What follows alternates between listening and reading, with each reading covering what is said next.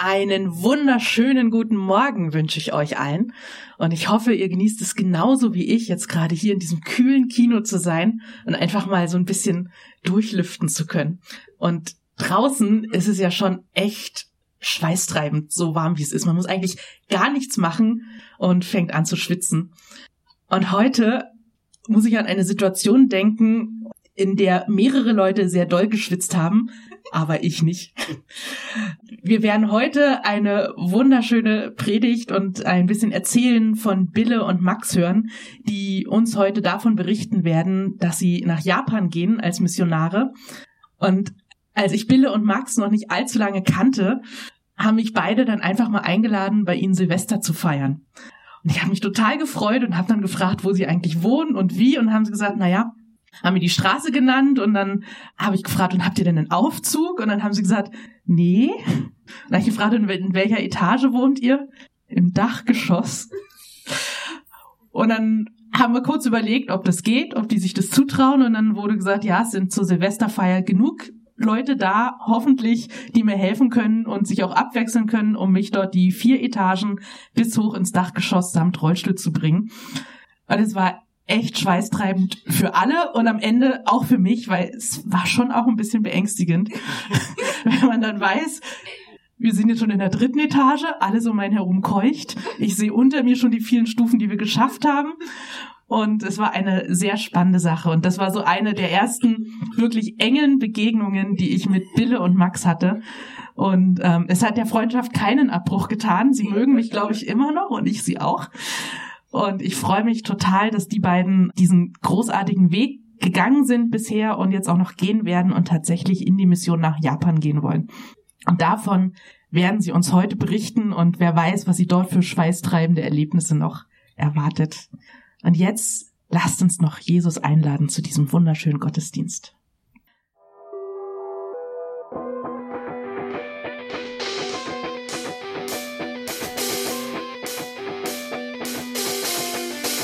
Party.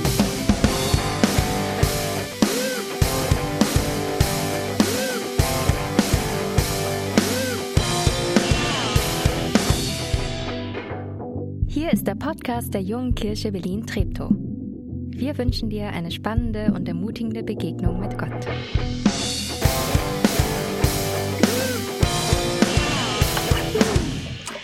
Ja, schönen guten Morgen. Wir freuen uns total, dass wir äh, hier vorne sein dürfen und euch ein bisschen in unsere Geschichte reinnehmen dürfen, äh, wie wir eigentlich zum Glauben gekommen sind und wie das Ganze heute dazu gekommen ist, dass wir ja, am 10. August schon nach Japan fliegen. Genau. Und ihr werdet erfahren, was K.O.-Tropfen, Geldgeschenke, Partys und mehr damit zu tun haben. Ihr dürft also sehr gespannt sein. Und ja, für die, die uns vielleicht auch noch nicht kennen oder noch nicht so lange, wir sind ja jetzt schon über zehn Jahre in der JKB. Ich bin Max. Ich bin hier um die Ecke aufgewachsen. Ich sag mal zehn Minuten Fußweg von hier mit meinen Eltern. Und die sind im Osten von Deutschland aufgewachsen und wir haben wirklich gar nichts mit Glauben am Hut. Nie über Gott gesprochen, nie irgendwas mit Glauben, weder meine Großeltern noch irgendjemand anderes. Und Irgendwann bin ich so mit 15 Jahren in den Jugendclub gekommen. Da waren wir letzte Woche zur Taufe, wer da war. Da kann man nachmittags hinkommen und da gab's coole Sachen und da war ich dann mit meinen Freunden immer. Wir haben Karten gespielt, Yu-Gi-Oh!, draußen Fußball, was man auch immer so in der Zeit gemacht hat. Und ja, die JKB, ich glaube, ein, zwei Jahre davor hat ihre Gründung begonnen und hat dann ihre Jugendarbeit irgendwann begonnen und hatte dann da in diesem Jugendclub mit der Jugendarbeit angefangen und irgendwann Freitagabends war auf einmal niemand mehr auf dem Hof, weil alle zu dieser Jugendarbeit gegangen sind. Naja, und dann bin ich halt da auch hin mitgegangen, weil meine Freunde gesagt haben, Max, komm doch mal mit. Was soll ich sonst tun? Alleine auf dem Hof sitzen? Macht auch keinen Spaß. Ich also mitgekommen und fand das schon so ein bisschen strange. Ich konnte damit nicht wirklich was anfangen, aber das Gute war, es fing mit Essen an und mit Spielen. Damit kann man mich immer bekommen. Und das ging dann so bis 19 Uhr, würde ich sagen. Und dann kam so der Inhaltsteil mit, wir lesen Bibel, wir singen ein paar Lieder. Und das war immer so der Punkt, ah, jetzt kommt meine Ausrede, ich habe einen Hund, ich muss mit dem Hund gehen, hat meine Mutter gesagt. dann bin ich immer Punkt 19 Uhr gegangen, weil ich gesagt habe, ich muss jetzt mit dem Hund. Auch wenn ich es vielleicht freiwillig gemacht habe, damit ich nicht bleiben muss. Das ging dann so, sag ich mal, ein paar Monate, bis ich 16 geworden bin. Und dann hat meine Mutter zu mir gesagt, ja, du kannst jetzt bis 22 Uhr draußen bleiben, einfach nur zu Hause sein. Mach, was du willst. Dann dachte ich so, oh, jetzt, jetzt bin ich Rebell. Ich gehe da mal hin, auch wenn ich da mal nichts am Hut hab. Und äh, dann war ich halt freitags da. Ich konnte jetzt nichts damit anfangen, aber wir waren halt eine coole Truppe mit den Jungs so und wir waren glaube ich, eine sehr anstrengende Gruppe. Manchmal nicht so aufmerksam denn. Ja, und das hat sich so ein halbes Jahr gezogen bis in den Sommer rein. Und ähm, damals haben wir noch ein Jugendcamp veranstaltet mit der Jugendkirche Lichtenberg zusammen. Und das ist so eine Woche wegfahren irgendwo in den Wald und auf sowas hatte ich ja gar keine Lust. Und äh, alle haben gesagt, Max, du musst mitkommen. Ich denke so, nein, mit acht Leuten da in einem Puma-Käfig in einem Zimmer sein und Gemeinschaftsduschen. Ich fand das schrecklich, muss ich sagen. Und dann haben die mich aber so lange beredet, da waren drei Wochen vor diesem Camp, glaube ich. Und dann habe ich gesagt, Max, komm mit. Und ich gesagt, okay, ich komme mit, aber wir haben nicht das Geld. Also, ich komme jetzt nicht aus der reichen Familie und selbst 200 Euro waren damals schon für uns so viel Geld. dann sagen die, kein Problem, es gibt spendenfinanzierte Plätze. Dann denke ich so, oh nee. Aber die Anmeldefrist ist schon vorbei, sage ich. Auch kein Problem. Ich so, nein. okay, ich muss wohl mitkommen. Ich komme nicht drum rum. Na jedenfalls, ich war dabei und ich glaube, es war einfach die beste Entscheidung. Und ich bin auch so glücklich, dass meine Freunde da dran geblieben sind, weil das zieht sich so über die Woche, man hat viele coole Inputs, man liest Bibel und da waren, ach, ich weiß gar nicht, so krasse Leute. Und dann gab es diesen Donnerstagabend zum Ende der Woche und da gab es eine Predigt. Und diesen Abend nannte man auch den Übergabeabend so. Und der Prediger hat geschlossen und gesagt, wenn du jetzt dein Leben Jesus geben willst, dann kannst du jetzt nach vorne kommen und dieses Gebet beten, gemeinsam mit den anderen. Und irgendwie in diesem Moment wusste ich, boah, ich muss jetzt aufstehen, ich muss nach vorne, muss mich da hinknien. Ich weiß nicht, ich hatte irgendwie das Gefühl, das ist dieser Moment, wo ich es tun muss. Und ich bin aufgestanden nach vorne an dieses Kreuz und habe mich niedergekniet, das weiß ich noch, und habe dieses Gebet gesprochen. Und es war für mich so der Punkt, wo ich die Erkenntnis hatte, wo, oder wo ich die Begegnung hatte, ich ist schwer zu beschreiben, wie eine Gottesbegegnung sich anfühlt, aber in dem Moment wusste ich, da gibt es einen Gott und mit diesem Gott will ich mein Leben leben und diesem Gott will ich mein Leben geben und mit, ohne diesen Gott will ich auch nicht mehr. Das, das war ab diesem Punkt so glasklar für mich und das hat mich so verändert. Das ist auch so dieser Grund, wieso ich das gerne immer weitergeben möchte, wieso ich das so liebe, Leuten davon zu erzählen und mir auch so wünsche, dass andere Leute auch diese Begegnung haben, weil das für mich damals so ein ein krasser Moment war, der mein ganzes Leben verändert hat. Und ähm, ich weiß noch danach, naja, dazu kann ich gleich kommen, was danach noch war. Ich gebe erstmal das Mikrofon an Bille. Dankeschön. Ich hake mal genau da ein und möchte euch auch erzählen, wie, wie ich damals zum Glauben gekommen bin und wie ich so in die Gemeinde gekommen bin. Der Max hat es schon so ganz vorsichtig anklingen lassen. Das war eine ziemliche Rüpeltruppe zu der Zeit, unsere Jugendarbeit. Ganz viele Jungs, es war immer ein bisschen laut und ein bisschen wild.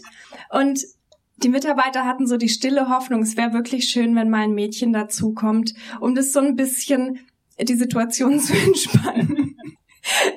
Und eines Freitagabends kam dann tatsächlich ein Mädchen mit ihrer Freundin vorbei und alle waren so, es wäre aber wirklich toll, wenn die wiederkommt. Und danach haben sie sich so zusammengesetzt und wollten für dieses Mädchen beten, bitte Gott, mach doch, dass die wiederkommt. Und ich kann euch nicht mehr genau sagen, wie die hieß ich glaube Natalie, ich, ich bring's aber nicht mehr zusammen. Auf jeden Fall fingen die so im Kreis an, für die zu beten und unser damaliger FSJler, der Jan, der hat so aufs Blaue raus, weil ihm der Name nicht mehr einfall, einfiel, gesagt, ach Gott, mach doch bitte, dass Sibylle wiederkommt.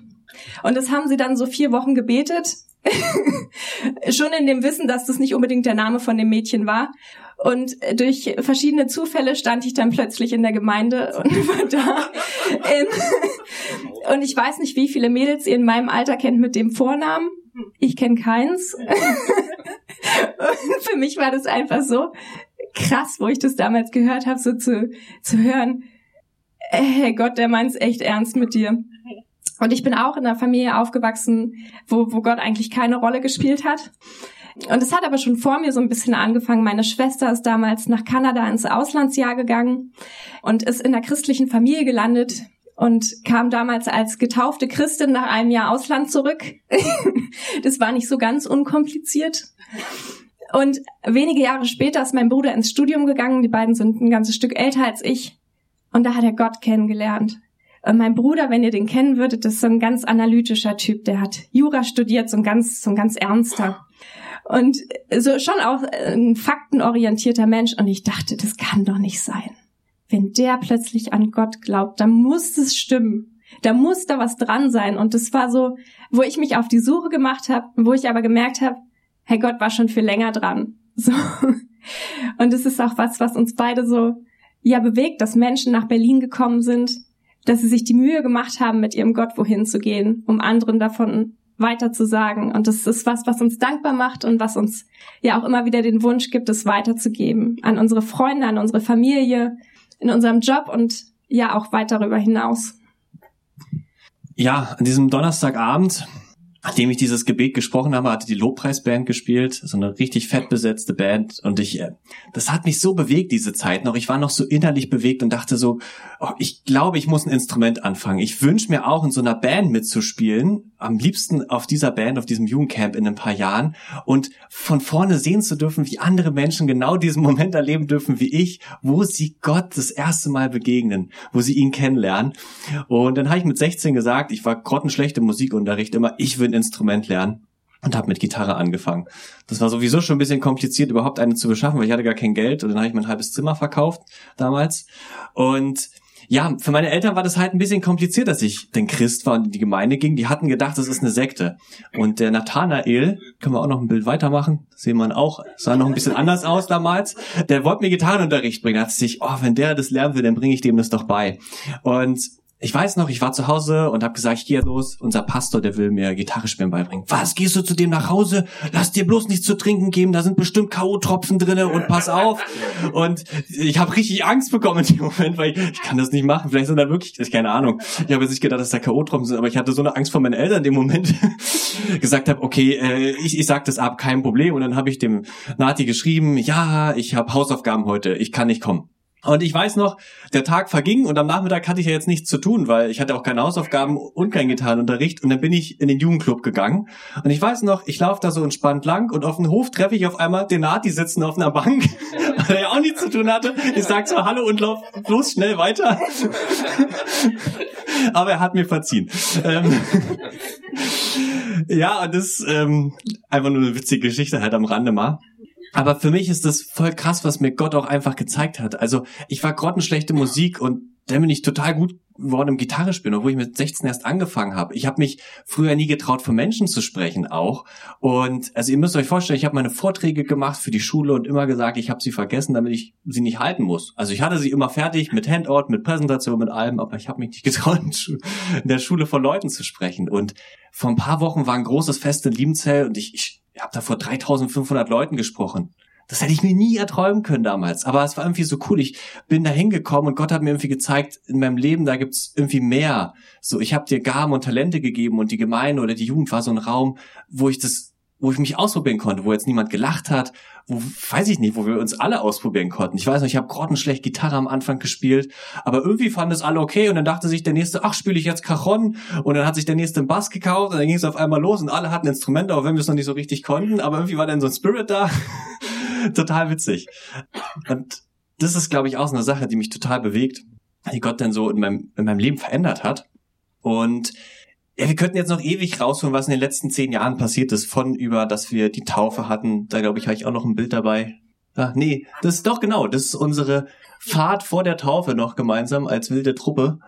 Ja, genau. Und dann die Taufe, die wir hatten. Und dann Bill und ich sind zusammengekommen. Wir haben geheiratet. Wir haben in der Gemeinde mitgearbeitet, uns ganz viel eingebracht. Wir haben unsere Jobs angefangen zu lernen, Studium gearbeitet. Ja, genau. Jetzt muss ich gucken, wo war ich denn hier? Ach ja, genau. Wir wollen eigentlich darüber hinspringen, weil die Zeit ja begrenzt ist. Wieso jetzt eigentlich Mission? Wie kommt es jetzt auf einmal dahin, dass wir jetzt in die Mission gehen und wieso nach Japan? Und dann müssen wir noch einmal kurz einen Schlenk in die Vergangenheit machen. Meine Großeltern sind die größten Feinde meines Christseins. Da führe ich immer ganz viel Debatten mit denen darüber. Und ich weiß noch, ich hatte überlegt am Anfang, wo Bill und ich zusammen waren, vielleicht studieren wir direkt Theologie und gehen so in den hauptamtlichen Dienst. Also wie so ein Pastor, wie so ein Dirk, wie so ein Nati, wie so eine Jana. Und das haben meine Großeltern mitbekommen und dachten schon, oh nein, was macht der Junge nur mit seinem Leben? So, und eines Sonntags komme ich vorbei bei meinen Großeltern und sagt, ja, hast du in drei Wochen Zeit oder in vier Wochen? Wir haben geklärt in Bad Liebenzell, da wo auch Dirk Nati und Dana Schild haben, da haben wir Probestudiumstage vereinbart für dich. Weil die das haben das, die haben das arrangiert, weil sie dachten, wenn ich das mal sehe, dann renne ich schreiend weg und würde es niemals tun. das war so deren Hoffnung davon. Dann haben die alles arrangiert, sind mit uns runtergefahren und haben sich dann eine Unterkunft da geholt. Und ich fand es so witzig. Und wie man auf diese Idee kommt. Es waren coole vier Tage, sage ich mal. Aber wir wussten auch nach den vier Tagen, es geht jetzt nicht dahin. Also es war jetzt nicht so, dass ich gedacht habe, ich werde da niemals reinkommen. Aber wir hatten irgendwie das Gefühl, wir beide, es ist noch nicht dran, es ist nicht der Ort und es ist nicht die Zeit dafür. Aber wir hatten irgendwie den Gedanken, vielleicht könnte es schon irgendwann in den hauptamtlichen Dienst gehen. Bloß jetzt noch nicht. Und dann hatten wir halt erstmal unsere normalen Berufe aufgenommen, also studiert erstmal und sind einen anderen Weg erstmal gegangen. Und dann gab es so eine Kehrtwende. Die war Bille? Okay. genau. Jetzt haben wir die Frage geklärt, äh, warum wir das machen, aber noch nicht, warum wir nach Japan gehen. Und da knüpfe ich mal an. Der Max und ich, vielleicht der ein oder andere, der uns ein bisschen besser kennt, wir reisen unglaublich gerne und viel wenn wir können und wenn nicht gerade Corona ist. Und irgendwann hatten wir so alle Reiseziele in Europa einigermaßen abgeklappert und haben uns gedacht, man könnte auch mal ein bisschen weiter. Das wäre doch cool. Und der Max hat so einen, so einen YouTuber verfolgt, der hat so Gitarrenvideos gemacht in Asien und das fand er super und kam dann mit der Idee um die Ecke, Mensch, Japan wäre doch cool, da können wir mal hinfahren. Und dann haben wir kurzerhand 2018 so eine Reise geplant und sind damals dahin gefahren und haben extra nur so zwei Wochen gemacht, weil wenn es doof ist, dann kann man noch, haben wir noch ein anderes Reiseziel rangehangen, damit wir zumindest noch eine Alternative haben. Und uns hat es einfach, ja, begeistertes Land, uns hat es irgendwie nicht mehr losgelassen. Und es war eine richtig, richtig gute Zeit, die wir damals da hatten. ein paar Reisebilder. Und ja, was das so gut ausdrückt für mich, war so der letzte Abend, wo wir damals in Japan waren, hat der Max gesagt, du, ich muss da noch mal fix was erledigen und war kurz weg und kam dann wieder und hatte in der Hand ein Batzen Geld in Yen und hat dann gesagt, du Bille, ich wollte nur mal sicher gehen, dass wir hier wieder herkommen. und, hat, und hat eine Menge Geld in Yen abgehoben, was ich damals nicht so witzig fand, weil wir beide Studenten waren und es eigentlich nicht so im Budget drin war. Aber irgendwie, ja, so ist es dann auch geblieben. Wir haben uns mehr mit dem Land auseinandergesetzt, wir haben darüber nachgedacht und die Kultur hat uns fasziniert, die Menschen, die es da gibt und ja, wir haben rausgefunden, dass es ein Land ist, wo es unfassbar wenig Christen gibt. Es gibt nicht mal ein Prozent. Und das ist eigentlich die schön gerechnete Statistik mit allen eingewanderten Amerikanern und Filipinos, die sich noch irgendwo finden lassen. Und es ist einfach, ja, uns hat es bewegt und uns hat die Frage umgetrieben, ob das nicht vielleicht ein Ort sein kann, wo, wo Gott uns gebrauchen will, mit dieser Leidenschaft, die wir für dieses Land haben. Und der Max hat so spaßeshalber mal angefangen, Japanischkurse zu belegen und da so ein bisschen ja zu lernen. Und ähm, das ist ein langer Weg. Von daher war es clever, da zeitig gestartet zu haben. Aber irgendwann haben wir gemerkt, hey, wir kommen hier zu keiner guten Entscheidung. Wenn wir irgendwie nur darüber nachdenken und so Dinge abwägen, das, wir finden es nicht raus. Wir wollen einfach gerne nochmal dorthin, um einfach mit Menschen zu reden, die dort leben, die dort arbeiten und auch dort vor Ort beten zu können und Gott zu fragen, ob das unser Platz ist, wo er uns haben möchte. Und das war so ein bisschen holprig, unsere Reiseplanung. Der ursprüngliche Termin war März 2020. Es war ganz gut, dass wir das nicht gemacht haben, sondern schon im Dezember 19 geflogen sind. Und eigentlich hatten wir auch nicht das nötige Kleingeld dafür, in zwei Jahren zweimal nach Japan zu reisen. Und es war verrückt. Kurz vor unserem Abflug damals, ich hatte so einen Studentenjob, kam mein damaliger Chef auf mich zu, drückt mir einen Umschlag mit Geld in die Hand und sagt, Bille, du machst schon einen guten Job hier.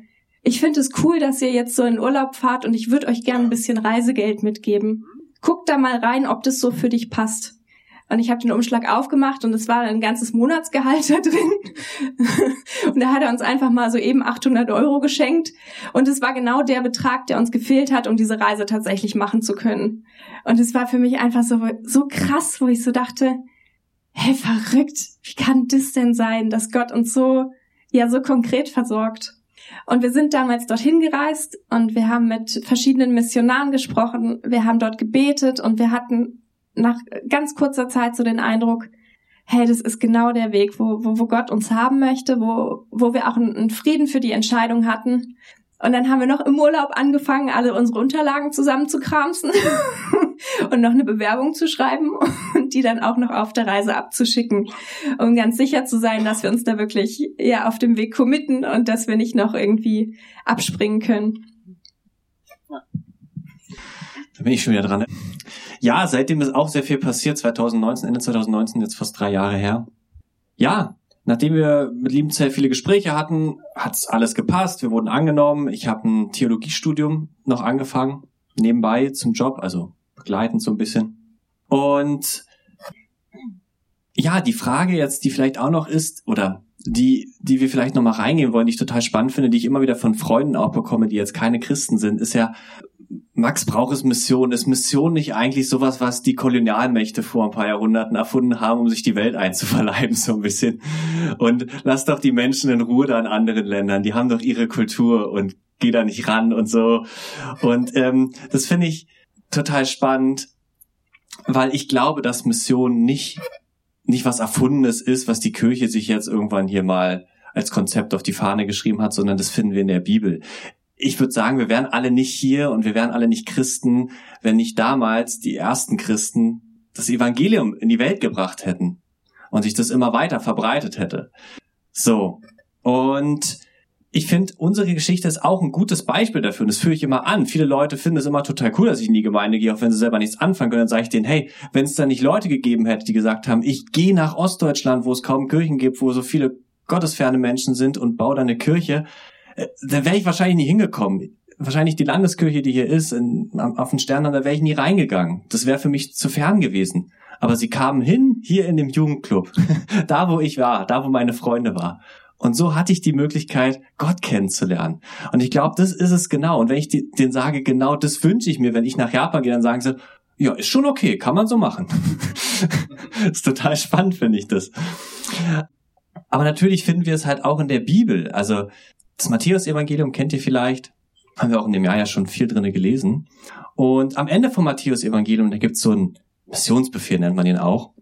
Und da steht drin in Matthäus 28, 19 bis 20, darum geht hin und lehrt alle Völker, tauft sie auf dem Namen des Vaters und des Sohnes und des Heiligen Geistes und lehrt sie alles zu halten, was ich euch befohlen habe und siehe, ich bin bei euch alle Tage bis ans Ende der Welt.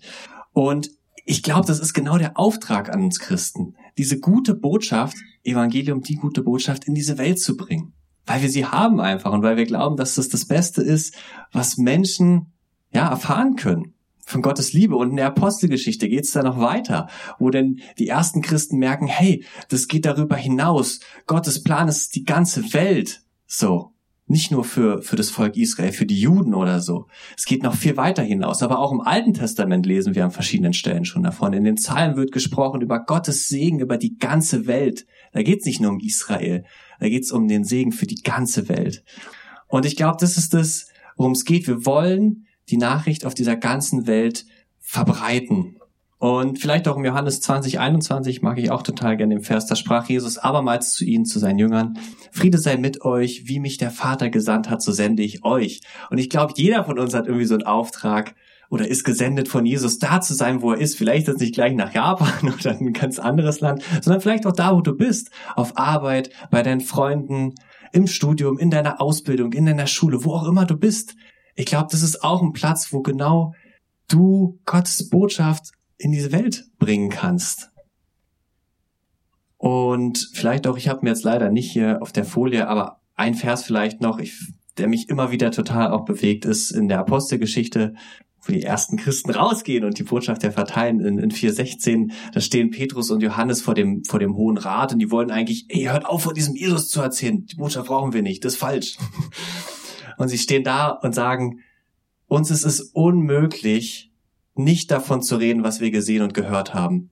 Und das sagen sie mit dem Wissen, dass die sie vielleicht töten, dass sie sie einsperren oder sonst was mit dem anderen. Sie sagen, ich, ich kann nicht anders. Ich habe von diesem Jesus erfahren. Sie kannten Jesus sogar noch. Ich gesagt, ich kann nicht anders, als von diesem Jesus zu reden und seine Botschaft in diese Welt zu bringen. Wie krass. Ja, und das ist das vielleicht auch ein bisschen, wozu wir euch zum Ende noch ermutigen sollen äh, jetzt nicht nach Japan zu gehen. Vielleicht liegt euch auch ein anderes Land auf dem Herzen. Vielleicht ist es aber auch genau hier, wo du gerade bist. Hey, guck, wo Gott deinen Platz da hat, wo du Gottes Nachricht, wo du Gottes frohe Botschaft in diese Welt bringen kannst. Amen.